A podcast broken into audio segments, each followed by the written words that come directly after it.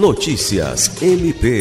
O Ministério Público do Estado do Acre, por meio do MP na Comunidade, participou na manhã dessa segunda-feira 15 do projeto Família na Escola, realizado na Escola Estadual de Ensino Fundamental Frei André Maria Ficarelli, no bairro Cidade do Povo.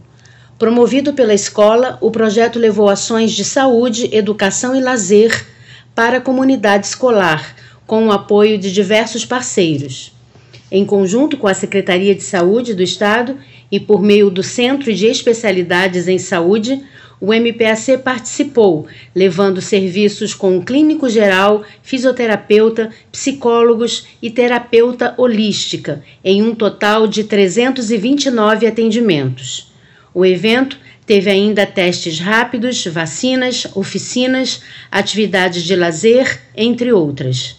A coordenadora do MP na comunidade, Procuradora-Geral Adjunta para Assuntos Administrativos e Institucionais, Rita de Cássia Nogueira, exaltou a parceria com a escola para a promoção do projeto. Lucimar Gomes, para a Agência de Notícias do Ministério Público do Estado do Acre.